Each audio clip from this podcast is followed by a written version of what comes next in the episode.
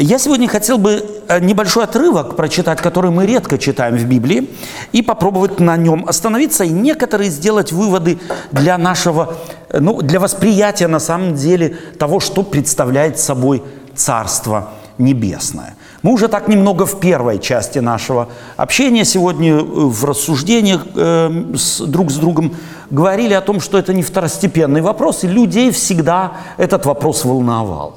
Одни хотели точно знать, когда, другие хотели знать, как, третьи еще чего-то хотели знать, ни того, ни другого мы из Библии понять и знать не можем. Поэтому давайте мы, может быть, еще раз углубимся именно в, это, в эту тему несколько с другой перспективы. И я прочитаю э, для вас вслух, кто-то хочет, может быть, следить, пожалуйста, в книге «Деяния апостолов», первая глава. В первой главе я буду читать с первых стихов. Книга «Деяния апостолов», первая глава с первого стиха.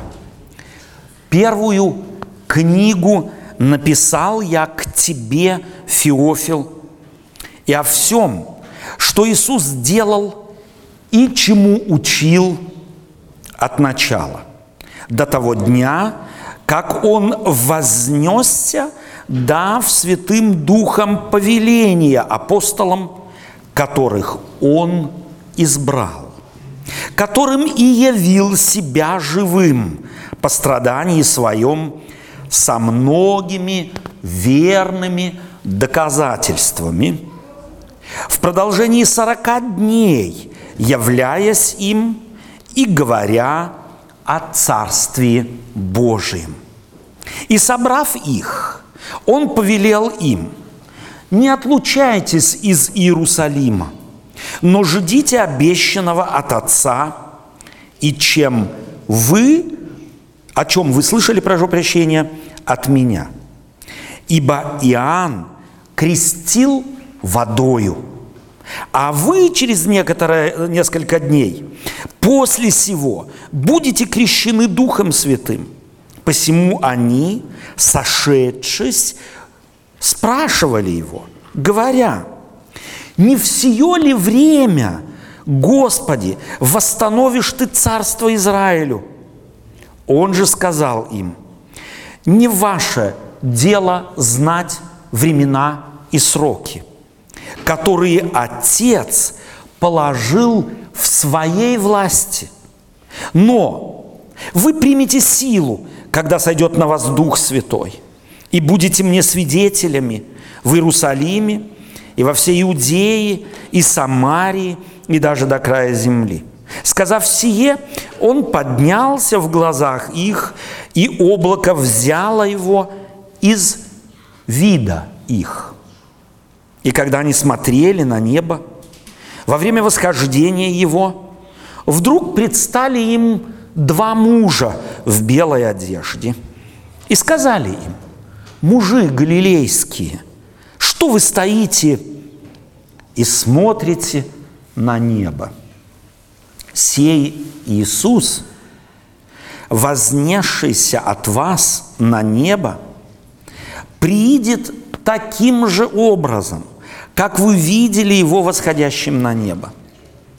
Тогда они возвратились в Иерусалим с горы, называемой Елеон, которая находится близ Иерусалима в расстоянии субботнего, пути, и, пришедшие, взошли в горницу, где и пребывали – Петр, Иаков, Иоанн, Андрей, Филипп, Фома, Варфоломей, Матфей, Иаков, Алфеев, Симон, Зелот, Иуда, брат Иакова.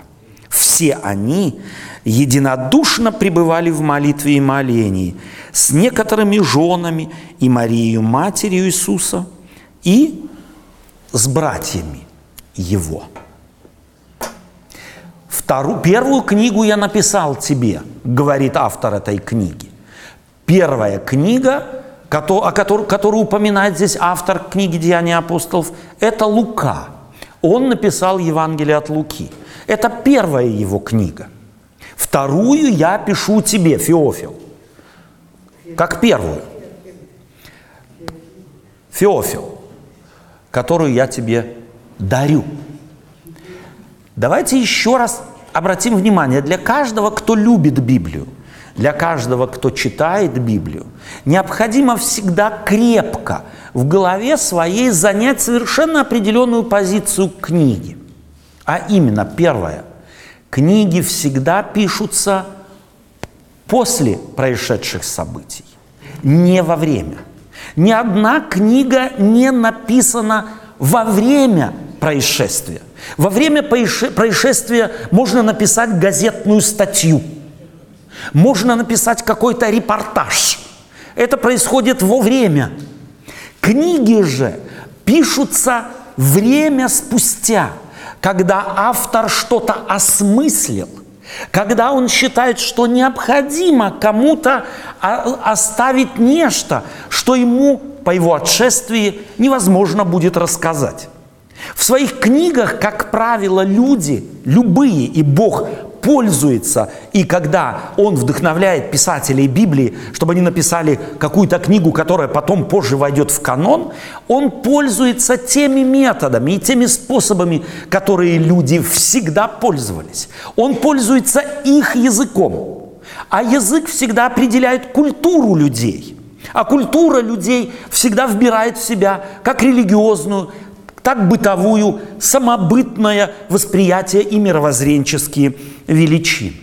Это здесь, в этом вступлении ко второй книге Луки, очень хорошо видно. Прежде всего, посмотрите, с чего начинает Лука. Он упоминает Феофила. Почему? Потому что, скорее всего, он был заказчиком этой книги. Дело в том, что в древности – книги писать было удовольствием невероятно дорогим, потому что материалы письменности, они не лежали просто так на полке, как у нас. Пойди, купи себе за 3 евро пачку бумаги, и ты можешь печатать все, что хочешь. Люди тогда должны были это приобрести за немалые деньги. Э, материал для письма. И, как правило, если письма писали, то есть книги писались то они либо сам автор был очень богатым человеком, либо его кто-то спонсировал. И мы имеем, интересно, в истории сегодня, на самом деле, через археологические раскопки, на, найдено немало книг, где тоже не, не автор упоминается, а упоминается тот, кто книгу заказал. И мы знаем, как это делалось. Первое чтение – книги делалось в присутствии того, кто книгу заказывал. Так мы убеждены в том, что как первая книга Евангелия от Луки была Феофилом э, заказана, потому что именно его имя употребляется и упоминается в книге, так и вторая книга. Чего хочет Лука? Если в первой книге Евангелия от Луки он хочет показать, и если мы внимательно читаем книгу Евангелия от Луки, то мы заметим, что Лука как бы пристально присматривается ко всем событиям, связанным с Иисусом Христом, из перспективы знатока человеческой природы. Он был врач. И он показывает, как человеческая природа в людях сталкивается с природой божественной, с природой Христовой. Его вторая природа была так, мы учим в э, христологии. Иисус Христос был одной личностью с двумя природами.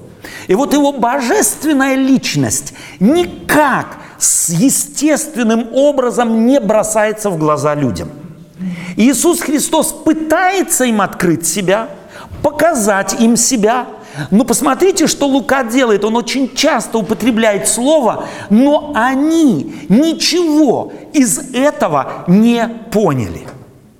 Так ничего не понял папа Иоанн, священник, которому является ангел в храме, когда он молится, и возвещает ему, что у его бездетной жены будет ребенок уже само действие Бога, и как Лука его описывает, показывает, что это аллюзия, не путать со словом иллюзия.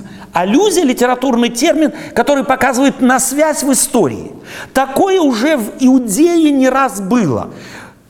Супружеская пара, благочестивая пара, но у них нет детей. И вдруг через явление ангела или какое-то чудо а, а, так сказать, обещается явление или рождение ребенка. Это Сара, это мама Самсона, это мама Самуила. Такие истории случались. Таким образом, что хотел Лука? Он уже с самого начала хотел показать. Здесь особенная ситуация. Обратите внимание, то, что предшествовало рождению Иисуса Христа, ситуация экстраординарная. С самого начала обозначена тем, что всегда показывало нам явление Бога в мир. К людям. Через что? Через особенным образом рожденных людей. Исаак, Самсон – Самуил, великие люди. И здесь рождается нечто невероятное. Как правило, все эти прежде рожденные люди по обещанию ангела или по объявлению ангела всегда были моментами переломными. Всегда были моментами, обозначавшими некое новое начало. И потому Луке важно показать, Люди, когда вы будете читать мою книгу, заметьте, то, что я описываю, является описанием нового начала, чего-то непривычного. Скорее всего, то или того, чего вы, как будущие, как э, потомки э, Авраама, Исаака и Иакова, давно ожидаете. Ожидаете вы освобождения, освобождаете, ожидаете пришествия Мессию, а, Мессия. Обратите внимание, здесь оно начинается. И посмотрите, как Бог заботится о том, чтобы дать узнаваемые сигналы, узнаваемые знаки, чтобы люди могли что-то узнать. Бог делает это в своем, так сказать, предрешении, но не в тайне от людей. А потом он начинает рассказывать служение Иоанна. Иоанн вызвал невероятный ажиотаж вокруг себя – Люди ходили к нему, спрашивали, не ты ли это, э, или ты это, или нет. Почитайте Евангелие от Иоанна, там очень четко рассказывается о том, в деталях рассказывается, как Иоанн буквально, они спрашивают, не ты ли это? Священники приходят, книжники приходят, люди э, вокруг него скапливаются, а он однозначно говорит, нет, это не я. Люди удивляются. И Иоанн когда приходит Иисус Христос, и заметьте, как Иисус Христос приходит к Иоанну по Евангелию от Луки.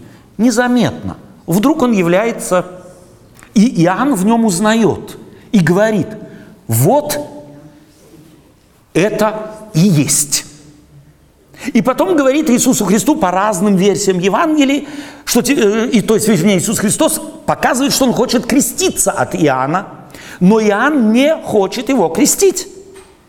Иисусу приходится его убеждать. И потом Иоанн проповедует, что вот идет за мной тот, кто будет сеять, будет отделять одних от других, и одних сожжет огнем неугасимым.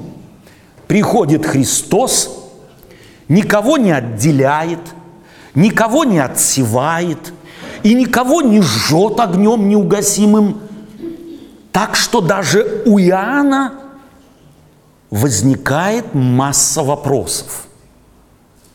И он даже посылает, будучи уже в тюрьме. Ты ли этот? Вот давайте обратим внимание на эту важную вещь. Он проповедовал об Иисусе Христе, что это Он. Он видел, как Дух Святой в виде голубя не сходит на Иисуса Христа. Он слышал голос, говорящий «Сей Сын мой возлюбленный, в котором мое благоволение». Но когда попадает в трудную ситуацию, когда Иисус Христос от него далеко, то он начинает в том, о чем сам говорил, чем, чему был свидетелем сам лично, начинает сомневаться. Зачем это нужно Луке подчеркнуть? Ведь он таким образом дискредитирует великого пророка. Он фактически говорит, смотрите, какой пророк подслеповатый. Он в том сомневается, что только еще позавчера проповедовал сам. Зачем ему это нужно? Ему нужно показать, что сила не в нас. Если она не была в Иоанне, то ее нет и в нас. Мы ненадежная величина – Человеческий разум, человеческая вера, человеческое существо – это ненадежная вещь. Полагаться на человека невозможно. Он фактически другими словами повторяет мудрость Соломона, который говорил о том, что тот, кто полагается на человека, у которого дыхание в его, в ноздрях его, тот разумный? Нет. Это другим образом показывает Лука. Почему? Потому что церковь зародилась. И люди, читаем, если мы апостола Павла, то мы замечаем в послании Коринфянам, в послании римлянам, сколько споров было, сколько разномнений, разногласий было. И один не настаивали на одном, другие настаивают на другом. Но не авторитет апостолов и не авторитет людей или церкви является, если можно так сказать, гарантом того, что Божье дело в мире делается. А кто? Незримый Бог сам. И вот Лука там это делает. И смотрите, что он делает здесь. Если вы помните завершение Евангелия от Луки, завершается оно совершенно изумительным рассказом встречи Иисуса Христа с Клеопой и его спутником, которые тоже настолько слепы, что рядом идет Христос, разговаривает с ними, они его знают, они ссылаются и говорят Христу, что ты один не знаешь, что было в Иерусалиме. Вот совсем подслеповатый, или ты вообще ничего не знаешь. А он стоит с ними рядом. Это вот гротеск невероятный. И только в процессе начинает у них прозрение наступать. Прозрение не глаз, а прозрение ума. И когда ум прозрел, и глаза увидели. И Лука приступает ко второй книге. И зачин ей очень похож на первую. И тогда он говорит до того дня, то, то есть э, первую книгу написал я тебе, Феофил, о всем, что Иисус делал и чему учил от начала до того дня, в который Он вознесся, дав Святым Духом повеление апостолам, которых Он избрал, которым и явил себя живым по страдании своем со многими верными доказательствами э, в продолжении сорока дней, являясь им и говоря о Царстве Божьем. Вот Луке нужно повторить какие-то вещи для Феофила и сказать, смотрите, кто объяснил все принципы Царства Божия тем, кто были три с половиной года с Иисусом Христом. И когда все совершилось, разбежались, и никак эти паслы переживаний с Иисусом Христом у них в одну стройную картинку не складывались. Кто их сложил им в эту стройную картинку того, что произошло. Кто объяснил им? Сам воскресший. Он объяснял им принципы Царства Небесного. На него можно положиться. Люди здесь могут серьезно подвести. И потом, и собрав их, он продолжает рассказ, он повелел им, не отлучайтесь из Иерусалима, но ждите обещанного от Отца, о чем вы слышали от меня. Лука напоминает, записанное в 14, 15, 16 главе Евангелия от Иоанна, о том, что Иисус Христос сказал, не оставлю вас сиротами, приду к вам, пошлю вам утешителя Духа Святого, который с вами прибудет и в вас будет, научит, наставит, будущее возвестит. Сделаем небольшое, так сказать, отступление тематическое. Тем, о чем сегодня сестра говорила, кто никак не может понять, что Дух Святой является личностью, они просто некоторые вещи библейские, может быть, просто не уразумели, а может быть, им кто-то еще и не объяснил. Стоит указывать на одну важную вещь. Бог есть Дух. Это свидетельство самого Иисуса Христа. И этот Бог воплотился во Христе – то есть Бог может все. Перед Богом никто не может поставить знак «стоп» и сказать, а этого ты не можешь. Вот это, этим христианство отличается от мусульманства. Мусульмане представляют себе, что их Бог, во всяком случае по их вере, он чего-то не может. А вот он не может родить сына. И тогда христиане говорят, тогда ваш Бог не является Богом, ибо Бог только та личность, у которой нет ничего невозможного.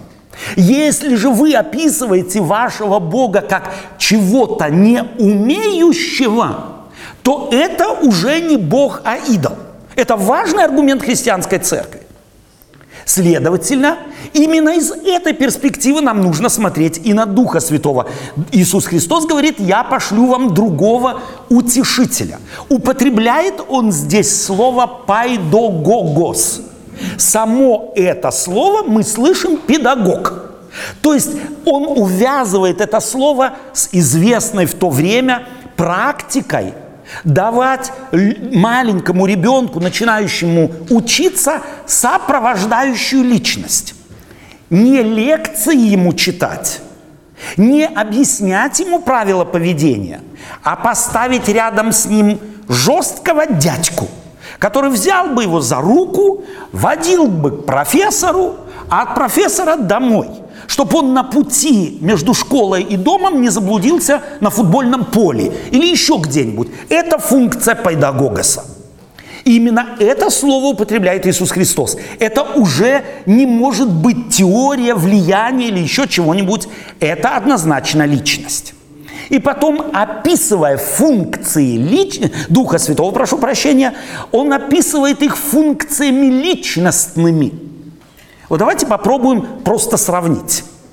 Если бы, я, э, если бы Библия говорила о Духе Святом как о силе или влиянии, то может сила какая-то, возьмем, допустим, силу ветра или силу электрической энергии, она может десятки тонн двигать. Но может электрическая энергия учить. Что говорит Иисус Христос о педагогосе, которого пошлет, он вас на, научит. Первое. Это личностное качество, а не качество силы. Второе. Второе говорится, что он не только научит, что он будущее возвестит. Может энергия возвещать что-то. Ни ветер, ни электрическая энергия, никакая другая не может она будущее возвестит, она напомнит вам все, что я говорил вам. Может электрическая энергия или какая другая что-то напоминать? Нет. Таким образом, уже в самом начале, в центре обетования Иисуса Христа описан Дух Святой как действующая личность. Другое дело, нам, людям, трудно представить себе того, что не имеет плоти, как мы, как вы и я, представить себе как личность, тем паче, если слово «дух» у нас ассоциируется с дуновением, и ничего нету. Но именно это и есть библейское описание Бога, чтобы удержать верующих от их склонности себе Бога нарисовать, хоть как-то. Потому мы сегодня в рассуждении указали на одну важную вещь. Мы познавая Бога, не можем найти в нашем мире ни одного предмета, с которым могли бы Бога сравнить. Каждый, кто думает, что вот этим предметом, явлением или еще чего-нибудь я могу Бога сравнить, он делает большую ошибку и нарушает главную заповедь. Не делай себе кумира – то есть и никакого изображения. То есть какое бы изображение ты здесь в мире не нашел, ты не можешь, сравнивая с ним Бога, познать Бога.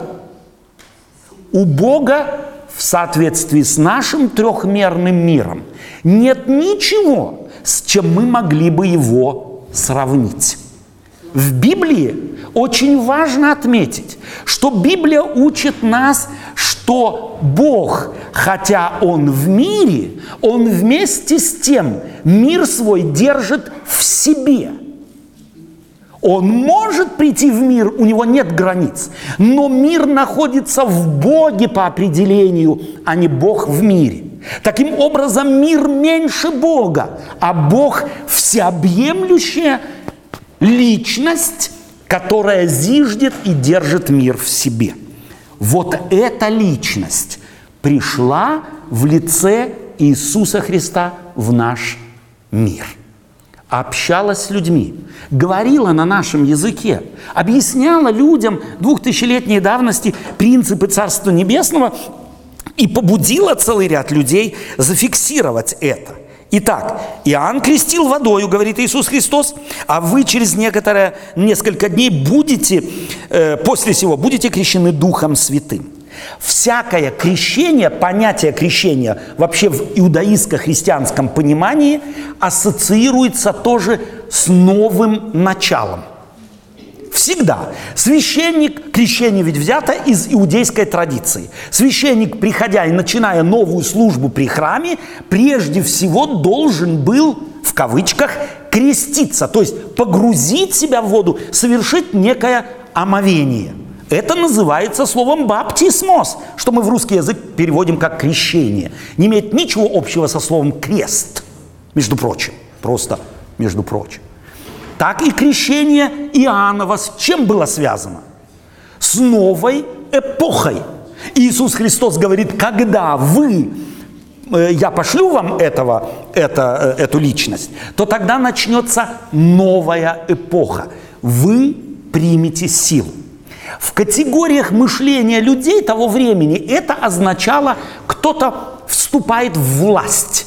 Если царь вступал во власть, то теми, кто до этого были его сторонниками, близкими друзьями, то они получали его власть. Она, понятно, не соответствовала всей власти царя, но какую-то власть большую, чем те, которые с ним не были, они получали.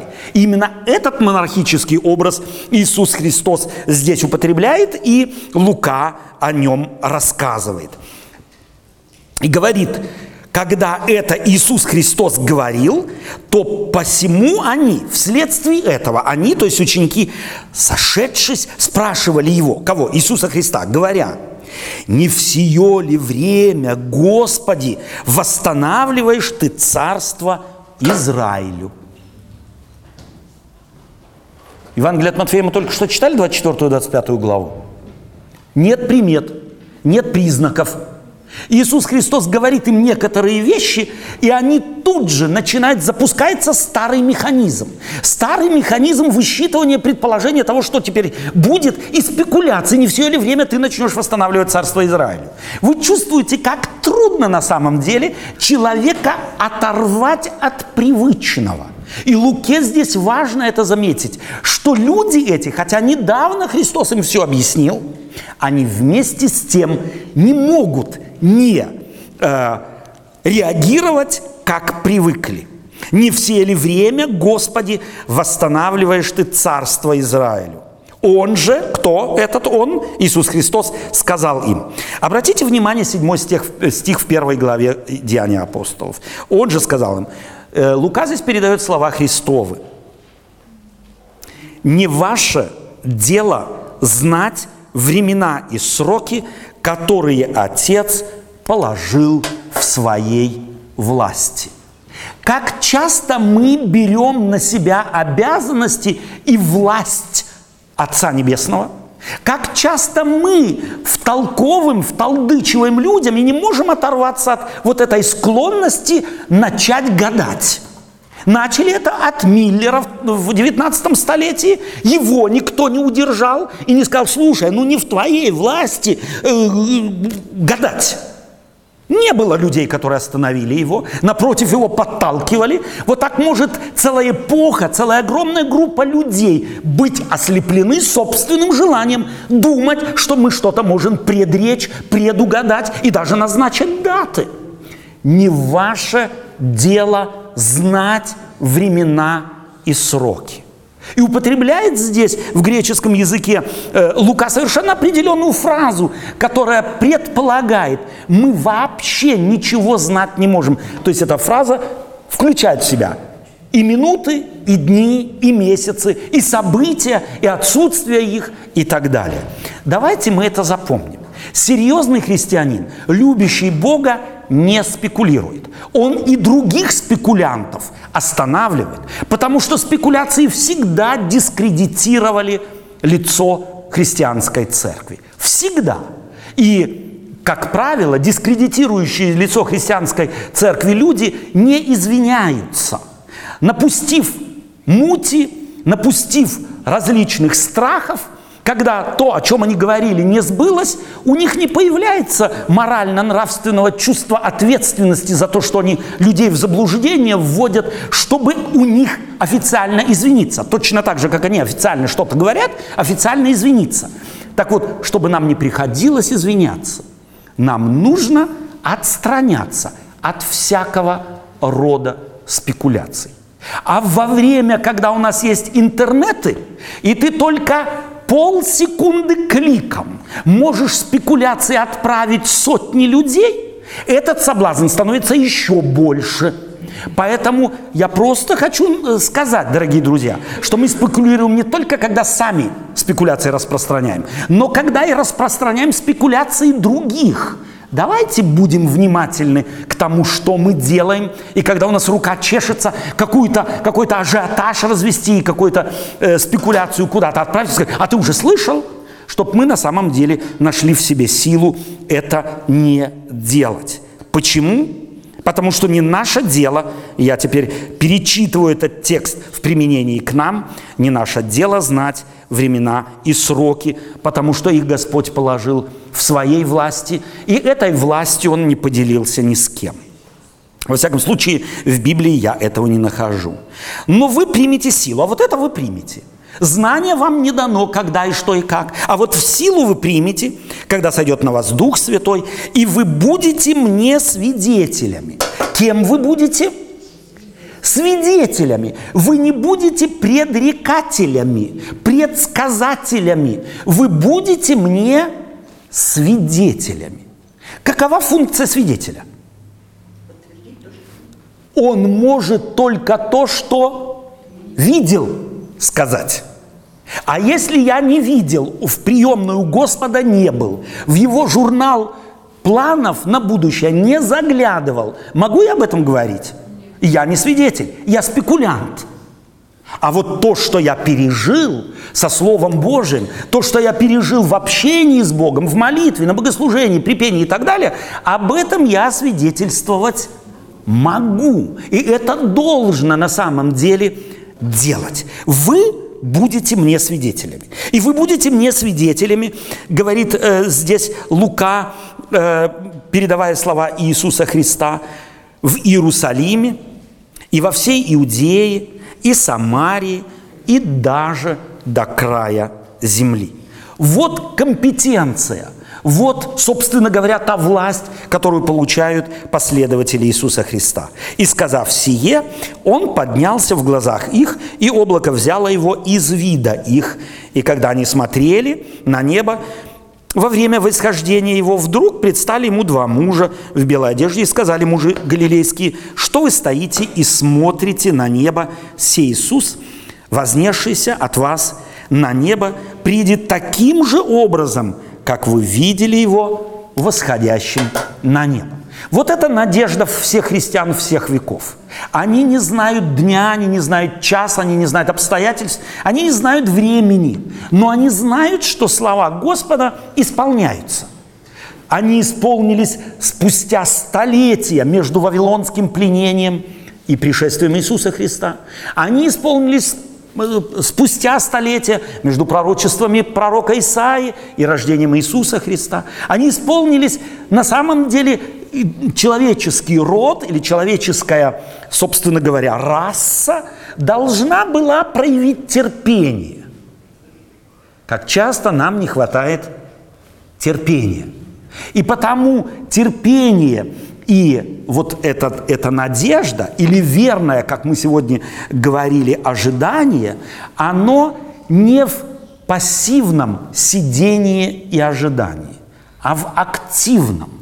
То есть активное ожидание – это я концентрируюсь на мою жизнь. Я концентрируюсь на то время и на то, на, куда меня Господь поставил – Если я мама, то я должна концентрироваться на то, что ожидает от меня моя семья. Если я отец, то у меня другие компетенции, но я на это должен концентрироваться. Если я христианин, то я должен концентрироваться на самоисследовании, соответствую ли я всем критериям следования Иисуса Христа. Но не налагать на себя такие соблазнительные вещи, как «а вдруг я чего-нибудь выкопаю, чего-нибудь и угадаю». Гадать нас никто не призывал, а призывал свидетельствовать. Поэтому Лука описывает подробно эти вещи и еще раз расставляет точки над «и» и во всей своей книге «Деяния апостолов» показывает, что последователи Иисуса Христа после Его вознесения абсолютно соответствовали именно этому критерию быть свидетелями.